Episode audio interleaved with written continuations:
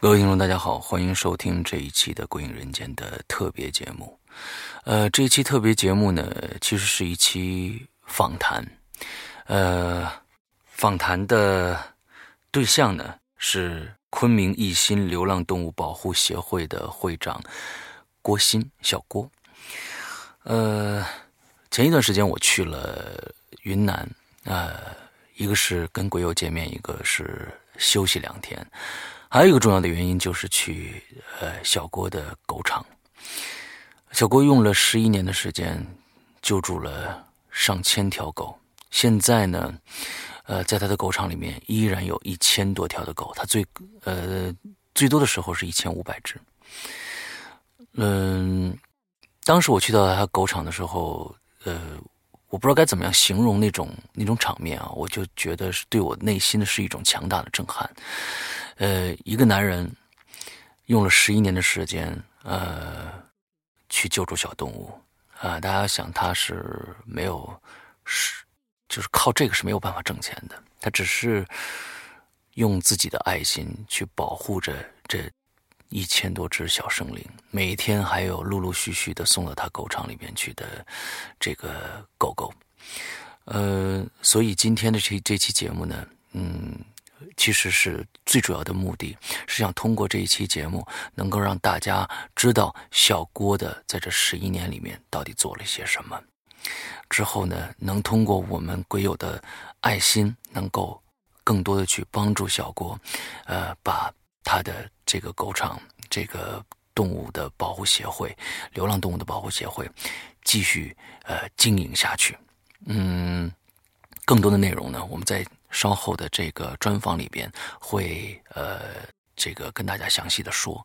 那么在这儿呢，我想再把呃小郭的这个微信公众号再跟大家说一下啊，就是昆明，大家记住这个搜索这几个字就好了。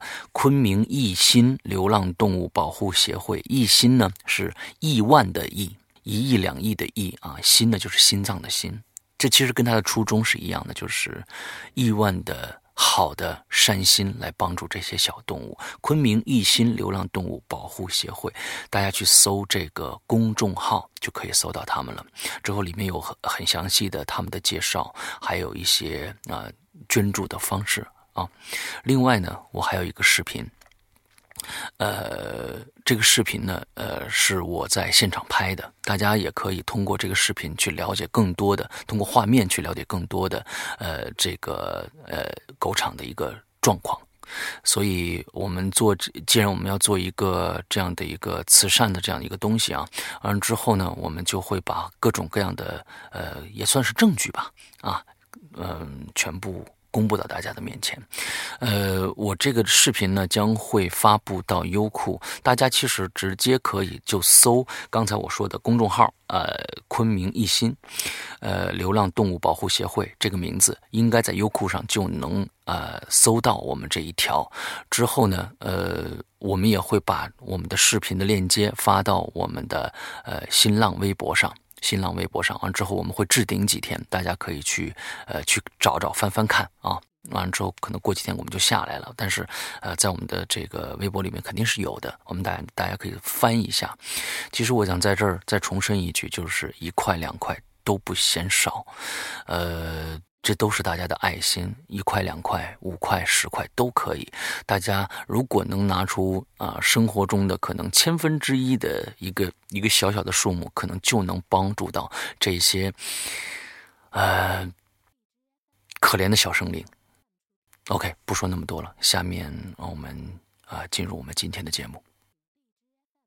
呃，各位听众，大家好，欢迎收听今天的这一期《鬼影人间》的特别节目啊。那我们很少在这个时段里面发节目的，因为今天是一个真正的一个非常特别的节目。我们接下来呢，第一个小时将会呃有一位呃怎么说呢？我觉得在我心目中是一个英雄吧。那，呃，一位男人和一天一千条狗的故事，我觉得这个这个标题我不知道该怎么样去想啊。像我现在脑海里面只只是呃有这样的一个一一个印象啊。我们今天来到了昆明市一心流浪动物保护协会，OK，完了之后呢，我们专访我这边的保护协会的，咱们怎么称呼你的职位呢？我算是一个协会的会长，OK，会长小郭，小郭，OK，让小郭跟咱们打个招呼。呃，听众朋友，大家好，我是昆明一心流浪动物保护协会的创办人和会长，我叫郭鑫。OK，是怎么知道这个事儿的呢？是呃，咱们归隐人间啊，大家很多知道英子，英子经常跟我说起，说这呃小郭有多么多么不容易，完了一个人呃在照看很多很多的流浪狗啊，甚至有很多是从呃狗贩子里面抢下来的狗。呃，其实我想说，咱们做这个有多长时间了？呃，到今年十二月一号，刚好有十一年整。十一年，一直在坚持做这件事情。对。呃，这些狗狗现在目前来说有多少只？啊，有一千零四十只左右。一千零四十只，最多的时候？最多的时候有一千五百只左右。一千五百只。嗯。它们的来源，呃，有流浪狗是街街面上捡到的吗？还是怎样？对，我们会。街上我们自己协会工作人员，我们也会去救助。嗯，然后还有大部分是市民，他看到以后，他提供信息让我们去救助。还有市民直直接送到我们协会救助站的。OK。还有一部分是在屠宰场，我们就是去赎救回来的，就是一些即将被宰杀的一些狗狗。一些即将被宰杀的一些狗狗。刚才我在我在呃这个呃咱们里边狗场里面看到了很多。所谓的名贵犬种啊，比如说金毛，对啊，比如还有还有还有一些名贵犬种，你你说大家都有什么样的品种？像有比格犬，嗯，有藏獒，嗯，有阿拉斯加、拉布拉多，嗯，可以说还是比较常见的这些品种犬，基本都有。而且这些犬很多都是要被宰杀的犬。对对，他们很多以前是家养的，被偷到，有些专门偷狗偷偷狗的，对，偷狗的，还有一些是繁殖场所，它可能。狗狗年纪大了，没有繁殖价值，以后他就卖给随便三文不值两文的，就卖给这些狗贩子。也就是说，这呃，他们是专门生产出呃生出狗来卖给一些家庭的，高价卖给家庭。但是当这只狗没有利用价值了，他们就卖给狗场了。对对，卖给这些做狗肉杀狗狗狗贩子当狗肉杀了。其实，其实我我我。我觉得有的时候，其实对于我的这个价值观来说，这些东西可能是不存在的。就是，但是现在是外面有很多很多这样子。这是非常已经已经成一个行业潜规则，可以说就是这个行业就是这样在弄的。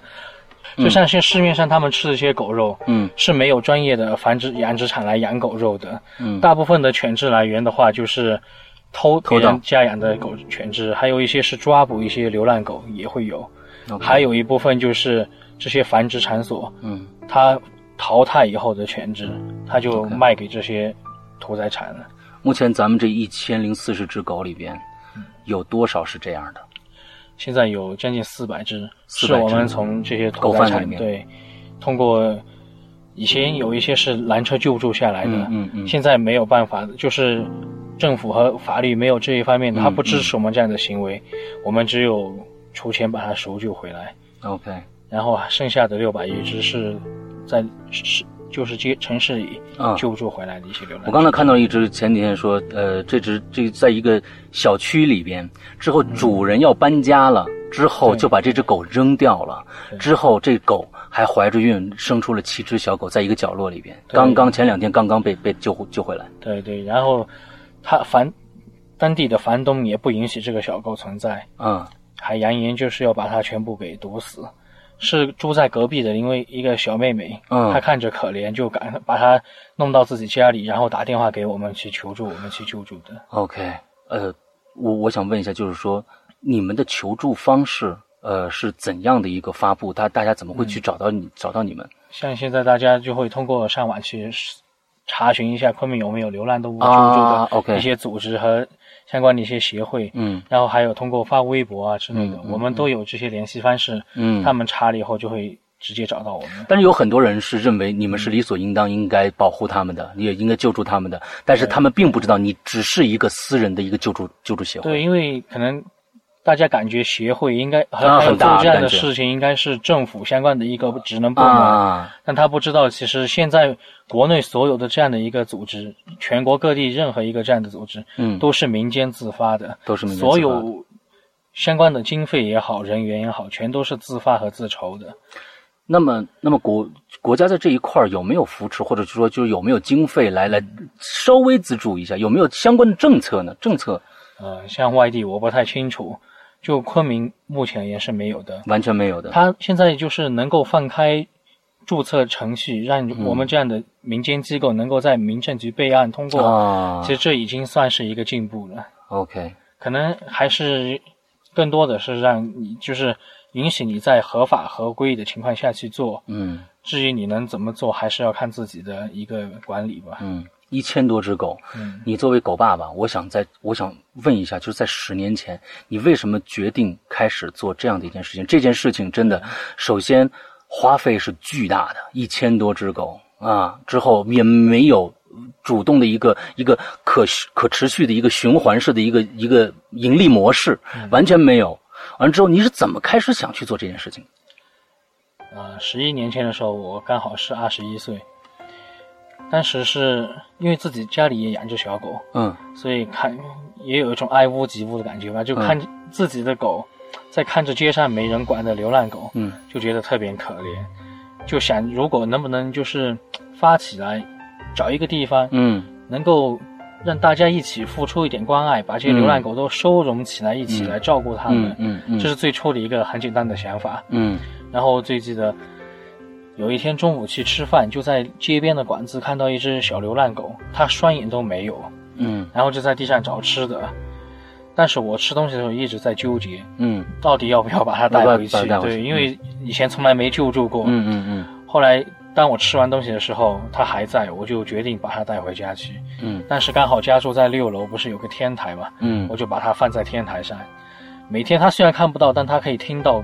每天只要听到我们的脚步声回家了，它就在天台上叫。嗯，所以可能你没有接触小狗，可能不知道它这样和人之间的感情。但是，一旦接触了之后，嗯，真的是割舍不开的。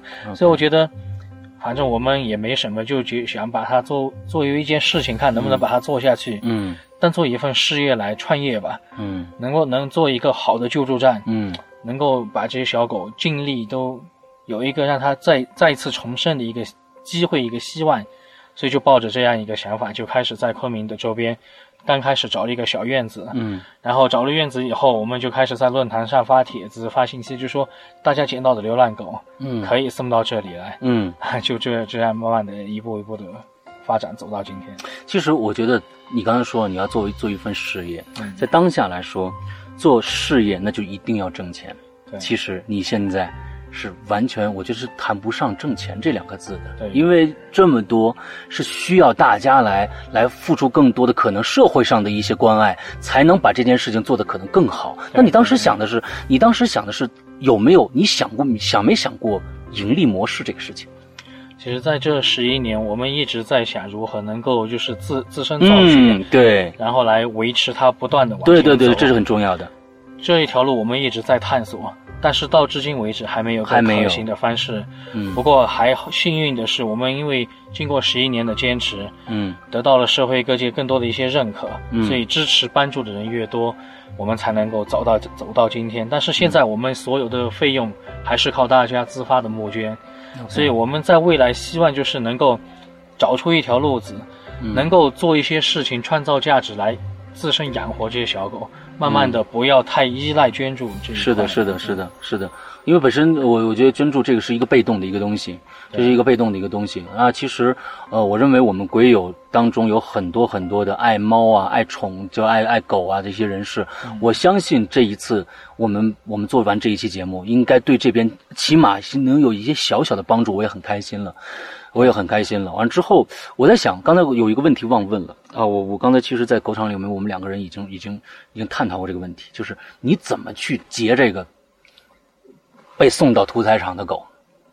这个我我我我觉得有必要跟大家说一说，就是说真的，不是说像我们北京有一次啊，在大高速上有一批狗要要被送到一个地方，一个大车，里边哗就一帮人就围住，完不让走，完也不怎么样怎么样，最后反正围了很长很长时间也不解决问题。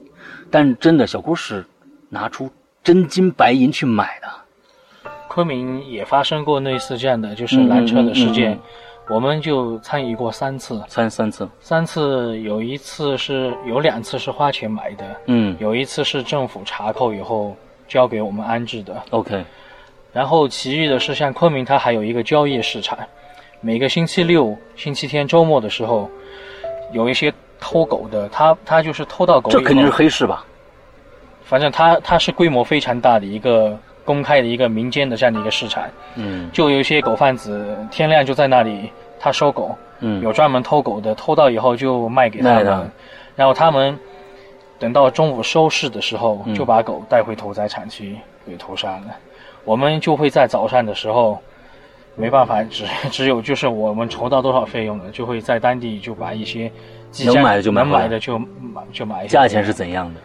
呃，像一些小串串狗的话是五十块到一百块一只，嗯，然后一些大型犬的话，它就按体重十六块一公斤来称重量，嗯。虽然我知道我们这样的方法不可取，嗯，甚至有很多人会觉得是助长这样的一个市场，嗯，其实但是我觉得我们可能在目前没有更好的条件去做的时候，我觉得能够做一点就是一点，就即便我们不买。它也会这个市场，它依然会存在。嗯，我们不买，它就立马屠杀了。嗯，屠杀以后，它同样是商品，又又去卖，所以不存在我们就是我们来助长它。反而我觉得我们能尽力救一个，对吧？生命它应该在我们眼里，它都是唯一的。能救一个，能帮助一个，嗯，都是好的。有些时候，可能你少抽两包烟，可能就可以救到一个小生命了。对的，少吃一顿饭，可能也可以让一个小狗再让它重新。回到新的开始新的生活，嗯，像我们从屠宰场救回来的一些狗狗，如果长相还好的话，健康的话的话，可以有人把它领养回去。这个比率高不高？呃，虽然不不算太高，但是话还有还是有这样的可能。OK，最好的是我们买过去救赎过两次，两次其中救的狗，嗯，都找到主人了。啊，这是非常感这是最好的事情，这是最好的，就是单就是。就是在这平时主人没有没太注意的时候就被偷了，偷了以后周末就被这些狗贩子拿去交易了，刚好被我们买了救回来的。这样的事情经常还是发生过两三次。没错没错，其实现在呃我们觉得呃社会上为什么有这么多遗弃狗的狗的，就是就是他们对生命的一种理解可能就是一种玩物。你是一个玩物，他并没有把它生当成生命或者家人去看待。就像刚才就说的那个，搬家了，你搬家了，跟这个狗有什么？他就说他连这样的一个责任都负不起的话，我觉得这真真的是一个人性非常阴暗的一面，就就就体现出来了。还生了七只小狗在角落里面，要不然不是，要不然是这个妹妹的话，这狗又完了。对对对，其实像这样的情况太多了，太多了。还有一些，再说说，你说说说一些。呃，我觉得今天利用这个节目，其实有的时候大家很多的时候在想一件事情，就是说，哎呀，现在人都救不过来，你还救狗？很多人会有这样的想法。对，其实我觉得生命是平等的，生命是平等的。呃，这只是一个狗的救助站，可能还会有猫的救助站，或者有什么各各种各样的其他的救助站。在我们人类社会，当然是以人为主，但是。这些小动物其实跟我们生命是等等价的，是跟跟我们生命是等价的。就像我觉得我们在救助流浪动物的时候，嗯，也是在帮助人类，对吧？对。你看，流浪动物在城市里，它会有扰民，嗯，环境卫生，对。有些生病的狗狗可能还会攻击人，对。我们把它救助了以后，它就减少了和人的摩擦，嗯，其实对人也是一种帮助，嗯嗯。所以我觉得我们。不，无论是救助人也好，救助动物也好，嗯，都是在不断的改善我们的环境，对吧？是的，因为这流浪动物它在社会上它确实存在，你忽视不了的，嗯，只要你关注它，确实还是非常弱势，但是又非常庞大的一个群体的，嗯哼。所以我觉得我们现在有能力做一点事情，那就去做，总比什么都不做要好一点，对吧？嗯，我觉得再讲讲像跟狗狗之间的故事。上一个月我们经常会救到很多狗狗，就是。你在街上看到被车撞的，嗯，然后还有一些是生病被丢弃出来的，嗯就像一个月以前我们捡到一只小大金毛，长得非常好，嗯，但是带到是刚才那只吗？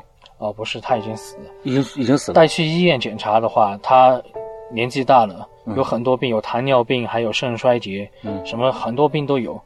但是我们太不理解主人，当他发现有病的时候，即便你不能送终给他，没错，你可以把他安乐了，对吧？对，就这样把他丢丢到大街上去，你让他怎么生存？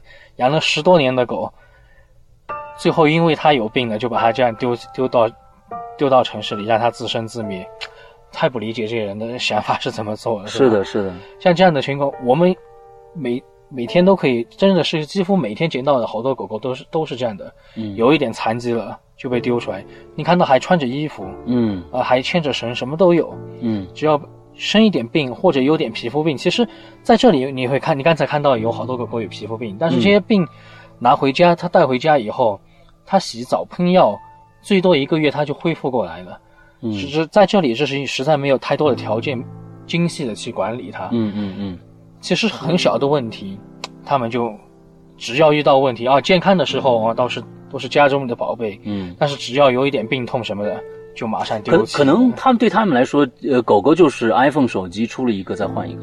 哈哈，对对对。可能我觉得真的对他们来说就是这个样子的。对。他们并没有把它当成一个成员。对对。还有什么故事？我觉得今天多讲多给大家讲几个故事吧。呃，讲一讲有没有什么捐助者的故事？你看，就我就说像鬼影英子姐姐吧。嗯。我们去年的时候是在。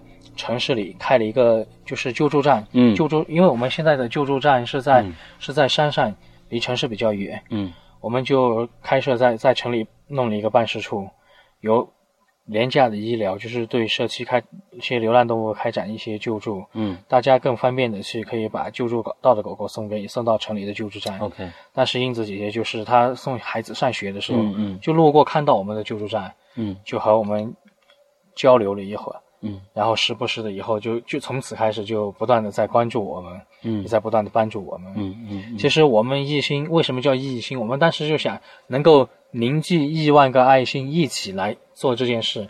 你说靠我一个人是做不了这件事的，嗯，我们只是牵头开始了以后，真的是有亿万个好心人，嗯，一起来帮助我们，无私的支持我们来做这样的事情的。OK，你说像捐助者太多太多了。嗯，我们每一每一个月现在成为协会以后关注的也很多，嗯，就是大家五块十块的，就这样的拼凑起来，每一个月能够保证这些狗狗可以吃饱喝足，看生病了有能够去医院得到及时的治疗，嗯，这真的是让也是让我们一直坚持做下去的一个动力。OK，就像 今天你们也真的非常感谢，嗯，老师你这样，我我觉得我觉得这是这是。只要看到这些，我觉得是一个有爱心的人就应该去做的一个事情。钱多少，我觉得今天跟大家这儿说，多少五块十块真不嫌不嫌少，呃一一千呃一万也不嫌多。呃，我觉得现在应该，目前现在咱们这儿面对面对最大的问题是什么？还是钱的问题吗？对，每个月就是因为现在你看，现在刚才你们看到他们吃的都是狗粮。因为没办法，狗狗太多了。嗯，我们做其他食物的话，已经加工不出来。哦，然后在喂食的时候也不方便，只有喂狗粮的话才能够解决，保证它们每一个都能吃饱。嗯，还有基本的健康。对对对对对，所以就是要保保险的。对，所以狗粮是每个月最大的一个支出吧。一个最大的支出也是必须的，因为无论三百六十五天刮风下雨，它们都要吃饱。嗯，这是每天必须要保证的一件事情。OK，好，咱们在节目中间啊，咱们再先说一下如何联系到你，或者如何可以捐捐助到你。呃，我们有微信公众号，公众号对，公众号上有相关的一些介绍，嗯，还有联系方式，嗯，还有就是捐助的一些方式都有。OK，公众号怎么怎么搜？呃，叫昆明一心流浪动物保护协会。OK，大家记死点啊！呃呃，昆明一心亿呢是一亿万的亿，一亿数量级那个亿，心呢就是心脏的心，一心流浪动物保护协会。对对，一定记住这个啊！昆明一心流浪动物保护协会，这我们在中间先说一次。你现在过的这样的一个生活，嗯，跟我们好像是上班族啊，或者是怎么样的，很不同。这对你的生活有很大的影响吗？呃，对，其实刚开始的时候，在做这件事之前，我们也是自己做一些，就是我是搞计算机设计嘛，啊，就自己在做一些小的设计。但是刚好大学毕业，啊学校高中毕业，嗯，学校毕业以后我们就自己在做，然后和同学就开始发起，但是决定要做这件事的时候，我们就发起来做。每天现在我的工作情况是这样，每天早上我还做着一个蔬菜配送，哦，这是就是给一些家庭啊，还有一些单位配送蔬菜的一个工作。哦然后中午以后就全职来照顾这些狗狗了。哦，嗯，你你你还在前面有一份，但是你这些收入也都投入到后续的狗狗的，呃，在前几年的话，因为我们关注的人不多，嗯所以的话就是要靠我们自己去，自己的收入也好，还有朋友的资助，甚至还要去贷款什么的都会有。但是现在这两年，就是通过成立协会以后，关注的人也越来越多，嗯就是基本每个月现在可以保证他们能够吃饱喝足我们可以就是相对要轻松一点了。轻松一点。对现在有多少个员工？咱们在协会？现在这协会有这里有四个养殖工人，还有一个做其他文案的五个人，每个月是两千块钱的工资。每个月他两千块钱只这五个人是领工资的，其他全部都是做义务的。其他都是做义务的。嗯，对，家里人对这件事情，呃，因为从小我们可能也是有点叛逆的，嗯自己想做什么就去做，嗯父母干涉管理的也不太多，嗯他们觉得只要你真的能有这样的能力去做下去，那你就去做吧，反正也不是什么坏事。嗯只要你有本事去做，你就可以走自己想做的路去做。，OK，然后我父母，因为父母也是离异的嘛，他们嗯也有自己的家庭，可能所以对我的管的也就非常少了。OK，总之就觉得你能够保证你自己的生活，你自己能够走多远，你就尽力去做。那那你爱人呢？呃，像我和我我这个我老婆就是我做这件事情时候认识的，哦，我们大概也认识了有十年的时间了。哇，那是从最开始就对在一起了。她一直在帮助我在做这样的事情。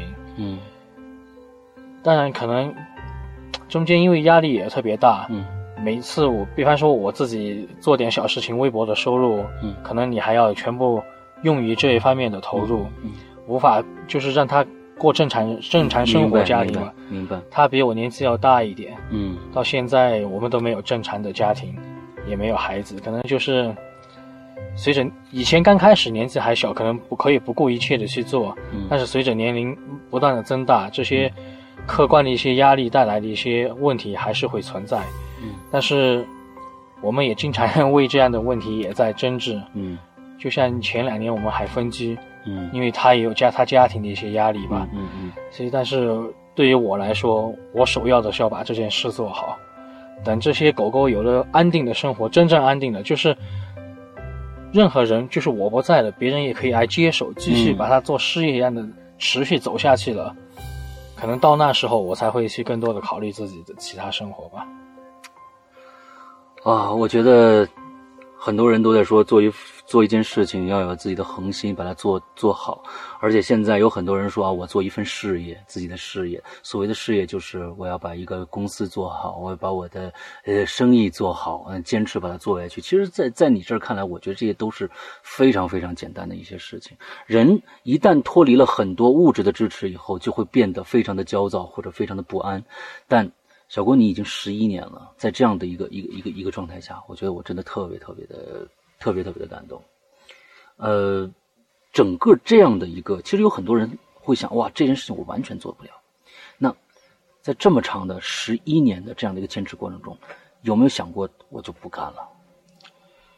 我就不干了，真的是这个压力太大了。因为确实有，你看每每个每个月到月底，各种费用支出，嗯如果不够的话，各种催债，其实每都要应付这些压力。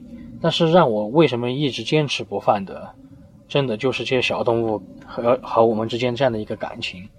你可能做做其他生意，你会啊失败了就从头开始，嗯这个不好赚钱，我去做别的。嗯但就这件事情，真的，你让我要开口说放弃的话，可能嘿永远都开不了这样的口。可能就是付出所有，哪怕最后失败，也要死都死在这件事情上面吧。因为真的，每次一来到这里，你看陈百山、川山眼睛就看着你，对对对，每天做什么事都是要先保证他们好。嗯其实我做这样的事情，很多人都有很多想不通的一些想法。对对对对，一定很多人，要不觉得你傻，嗯，要不就觉得你无力，你怎么会来做这样的事情？是，但是我觉得我已经做了十一年了，我这些什么质疑也好，什么不信任也好，我都不不不会太去理会的，因为对于我来说，我是要把这件事情，只要把事情做好，嗯，最终能够让这些小动物啊在这里的可以生活好。如果街上发现有需要帮助的，我们有有条件去帮助他，嗯，啊，能够让他们有一个遮风避雨、吃饱喝足的地方，嗯嗯我就觉得非常好。嗯至于其他的一些外界压力，我觉得都不是太大的问题，可能已经习以为常了，成为一种习惯了。对，很多人都在问，就是说，呃，你这钱我们捐给你，你怎么花啦，或者怎么样的？这这是，对，刚开始你看，因为我我自身为为什么我的质疑会更多一些？嗯嗯嗯我我解释一下，我不是一个富二代之类的，嗯嗯然后自己也不是特别有有有钱嗯什么什么样子，嗯然后还比较年轻，但是嗯还做，但他这然后还做这些能够做下来，然后就觉得如果按正常的想法，就是没有利益是吧？嗯嗯嗯怎么可能对无利不起早嘛对，为什么会来做这样的事情？嗯但是随着我们一直在在坚持做了十一年，到了今天，为什么以前真的特别困难？就是因为这样的这样的非议会让非常多的人真的真的相信的。嗯嗯，因为我也解释解释不太清楚，嗯。只能说我们不断的努力去做，嗯。把事情一步步完善。嗯。像协会，我们现在财务管理也公开透明，嗯。把每一笔钱的收入支出都把它给做好，嗯。然后把这些狗狗养好，嗯。所有信息都是公开透明的。，OK，不断的一步一步的走下去，让大家看到我们的改变和工作的完善，嗯。才能让他们更多的去了解和相信我们。嗯。所以我觉得我不是我不太善于去表达，嗯嗯，就是更多的是用事实去证明我们现在所做的一切。嗯，所以慢慢的，大家都相信我们，支持我们，嗯才能让我们一步一步的走到今天。OK，其实咱们现在在国国内做公益啊，呃，总是因为信任危机这样一个问题。那么这个钱怎么我给到你，你怎么花的这样的一个东西，在我们现在协会里边有没有一个可以展示它的地方？比如谁捐了多少钱啊？这些钱哪一部分钱用作我们用作了什么东西？有没有这样的一个一个流程嗯，有在公众号里面都哦都会都会可以看得到查询到的。啊？就是今天谁谁谁捐了一个什么样的钱，完了之后，呃，这个钱可能呃怎么用还能能看得到吗？呃，我们就是有一个收入的明细啊，然后啊，还有一个支支出的对每个月支出的明细。像特别像我们现在筹款，我们为了让更更多的人能够就是看得更简单一点，我们嗯筹款大部分只筹伙狗狗伙食费用，嗯。每个月吃多少钱我们就筹多少钱。嗯。然后他看病，看病的话用了多少钱，拿一个嗯。狗狗去医院看病，嗯，看多少钱我们我们就筹多少钱，这样的话就更简单更明了一些。对，今天我们中午见面的时候，这个呃车后面还放着一只狗，是这进去这进城里面去看病的，是吧？对，因为皮肤病特别严重。现在你像，我觉得吃饭是一个问题，看病是一个问题，这个其实是因是不是在狗场里面最大的两个问题，最应该去解亟待去解决的两个问题。那么这两个有没有一些，比如说合作方？呃，比如呃，这狗粮供应啊，或者是医院呐、有没有这样的合作单位？现在目前来说，嗯、像狗粮的话，我们还是找到了一些价格相对合适的。嗯。没办法，因为我们的量属于不大也不太小，啊，所以你说供货商一次也没有太多的资金给他，嗯。还有只只有找一些经销商，嗯，每一个月或者半个月采购一次这样的嗯嗯嗯费用的话，我们也可以及时的支付给他。嗯。吃的话，现在还算能接受，最大的问题就是医疗的问题。医疗的问题，对，看病别是就像人看病难，看病贵，嗯。动物看病更贵。嗯。就像去年我们为什么会结识英子姐姐，就是我们在城里开设的救助站，嗯，其实也是一个医疗部门。嗯我们想通过自己来聘请相关的医生，啊。自己采购药品，自己来给这些狗狗看病的话，降低这个成本。嗯，因为我们其实每天救助的狗，流浪狗大部分都有问题，对对对。大病小痛都有。对，但是这目前我们就是这一个城里自己做的这个项目，到现在来说还是失败了。失败了，对，因为在城里它产生的费用挺高的，嗯有房租，还有其他一些乱七八糟很多的一些管理费用，嗯嗯嗯医生的工资也好其他全部加起来，对于我们这样一个救助站来说的话，还是无力持，不太能够对无力维持的。嗯所以医疗这一块真的是非常难。但是现在你看其他的一些动物医院，嗯，它还是全部完全以盈利为目的的。是的，是的，有一个怪现象，我也不怕得罪人，在昆明是这样的，他觉得救助组织，嗯，他不是看着狗可怜，他反而觉得你们救来的狗，你们可以去筹款来医治它，嗯，费用甚至比家养的狗还贵，它的收费。啊，这是一个非常不好的现象。你特别昆明，我现在是算找，因为我们在这个行业，毕竟了解的事情和相关的人也比较多，现在找到相对合还合理的医生给我们的狗狗做手术之类的。像打针小病的话，就我们自己来做，我们自己采购药品自己打。嗯嗯嗯只有做外科手术这些大问题了，做检查了才送到外面的医院去。这样的话可以降低费用。OK，其他的话，还是这个行业是现在最我们最头疼的一个问题，就是疾病医疗这一块。那么自己现在，比如说，我在想，就是说你这边，如果我们这边自己设立一个医疗的这样的一个职位，招聘兽医，各种各样的的宠物的医生来这边上班，那么是一个可能是一个全职的一个工作。嗯那么有人会来吗？嗯，这还是他医生会考量一个问题，就是你这个你的硬件水平好不好，啊，相关的设备器材你有没有？像我们自身的，如果如果是要看病的数量的话，各方面的话，还有我们在整个这个群体当中，口碑是可以信赖的。嗯嗯，就像我们自己当时开设医院的话，有非常多的就是支持者，他自己养的狗狗也好，还是外面捡到，他都愿意给我们来医治。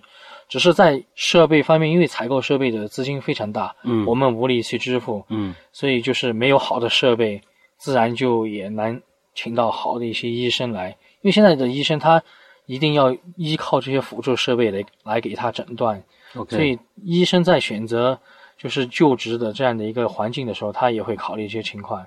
还有就是好的兽医，他现在更愿意自己去自立门户、自己创业，嗯嗯。所以人才确实对于我们来说是非常难留住的。那么这些医疗医疗设备还有整个这些东西是需要一个很大的一个一个资金的支持吗对对，？OK，可能你就是当一些检查设备全部配好，起码在五十万左右的一个投资，哇，单设备的投资，所以50万是是比较难维持的。是比较难维持的。对现在看病其实现在目前来说最重要的对。其实我觉得从我们做那么多年来看，嗯真正要解决流浪动物的问题，就是就要从医疗开始。医疗开始。你可以如果有一个好的医疗机构和体系，你可以把流浪狗做绝育、做免疫，让它不要再繁殖，嗯。然后降低了医疗成本的时候，嗯嗯。大家也不会因为高昂的医疗费去丢弃狗。嗯。其实有的时候，我还是说客观一点，有时候还是能够理解有些人有病就把狗丢弃的一些行为，嗯因为很小的一个病，他带去看，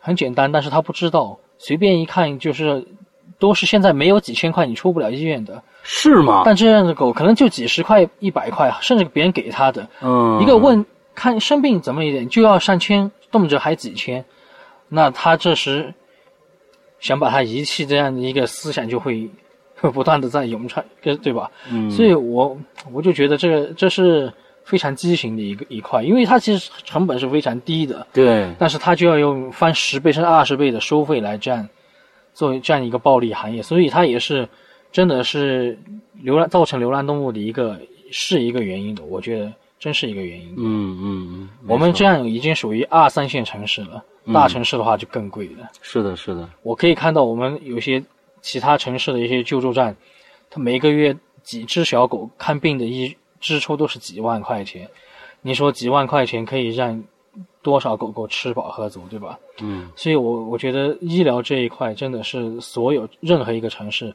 任何一个救助站都面临的最大最头疼的问题。呃，它确确实实也是真正能够解决这样的一个行业现状的问题。有人说解决流浪动物要靠领养，其实这是不，我就我觉得是不对的，嗯 因为因为流浪动物它无论它是体型外貌还是生理特征也好，嗯，很多是不符合现在人他家养的。家养狗狗的一个标准的。嗯嗯，很多人他喜欢他他爱关爱这些狗狗的，嗯。但是如果当他真正要自己家养的话，嗯。他可能更多的还是会大部分人嗯，他会选择自己去买一个自己喜欢的品种嗯，从小把它养大。对对对，所以，如果要靠领养代替购买来解决这个问题，我觉得是不现实的。嗯嗯，真正解决就是要从医疗、从绝育、从免疫上去做。嗯嗯，所以我们也一直在努力往这方面去做。我觉得像我们机构最真正如果算做的成熟、算成功的话，有一天就是有一个能够解决这样问题的一个医疗机构，能够给自己的狗看病，降低非常降高这降低这样的医疗门槛，让生活在这里得到救助的狗狗生活质量更好。嗯，然后一个就是医疗费用省下来的，可以让他们更多的去享受其他的一些解决一些其他问题。对，比方说吃的啊。这些费用，嗯，然后我们可以对社区、对家养的狗狗开展医疗服务，嗯，这样的话也可以赚取一定的费用来够解决这样的问题。OK，所以我们也一直在努力做这样的事情。OK，真的是非常不容易。通过今天的节目，其实有的时候大家耳朵里面想的说的很多的是说啊，救助中心怎样怎样，可能没有那么难啊。当面对一千只狗狗，每天抬着头。渴望的眼神，之后，呃，还刚才那个那个金毛跟着你，一直是一直那么那么那么的亲密，而且我进到进到这个站里边，因为我拍了视频，大家可以在这个我发我会发到网上，大家可以就看看到我拍的这个视频啊，呃，进到里面就很多狗狗是在叫的，但是其实我知道，很多狗狗是在叫，它是为了让它让你去注意它，当你。蹲下去了以后，它它就会像刚才我没太来得及和你介绍有一只狗狗，一只白色的，它一直跟着你们在跳。嗯，平时的话它是不动的。哦，然后它防备心也比较强，但是只要有人来，它就很开心的去围着围着人群走。OK。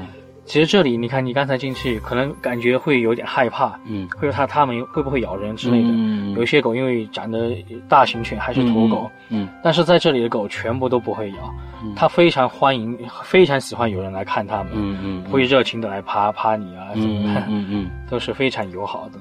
对我们大家再记住这个名字啊，昆明一心流浪动物。保护协会，大家去搜这个微信号，去搜这个微信号，呃，咱们是微信号还是公众号还是？微信公众号。公众号，公众号，微信的公众号，一定大家记住了啊！昆明一心流浪动物保护协会，大家记住这这个名词之后，进驻关注以后呢，就可以在里面了解各种各样的相关的信息，同时也可以呃，把你们的爱心。捐献出来，这里边跟大家说，千万不要觉得一块钱、五块钱、五百块钱、五千块钱有区别，一一块钱可能就能救回一条小动物的生生命了。所以今天做这个节目就是。呃，有这样的一个用意，呃，鬼影人间每年会做一次慈善的这样的一个一个事情，但是现在其实慈善大家也也很多都知道，就是慈善难做，就是说，呃，不知道现在人心都是怎么想的，就是说，哎，我做慈善我就可能会呃有其他的目的或者怎样怎样，但是呢，我这一次来做就会有一个我们今天的一个这样的一个语音的一个节目，还有视频的节目，大家自己去看、去听、去感受，呃，你愿意相信。就把你的爱心捐献出来。今天呢，我特别特别的，呃，有感触。这十一年，小郭这个，嗯，真的是不容易，真的是不容易。呃，也说了这么多了，呃，我的我的想法也跟大家说明白了。呃，大家伸出援手啊，帮帮这些小动物啊，一千多只哦，一千多只的小动物。呃，我可能明年可能还会来一趟呃云南，到时候我们再来。看看这些小动物。是，今天的节目到这儿结束，祝大家这一周快乐开心，拜拜。嗯，谢谢大家的帮忙，谢谢大家，谢谢。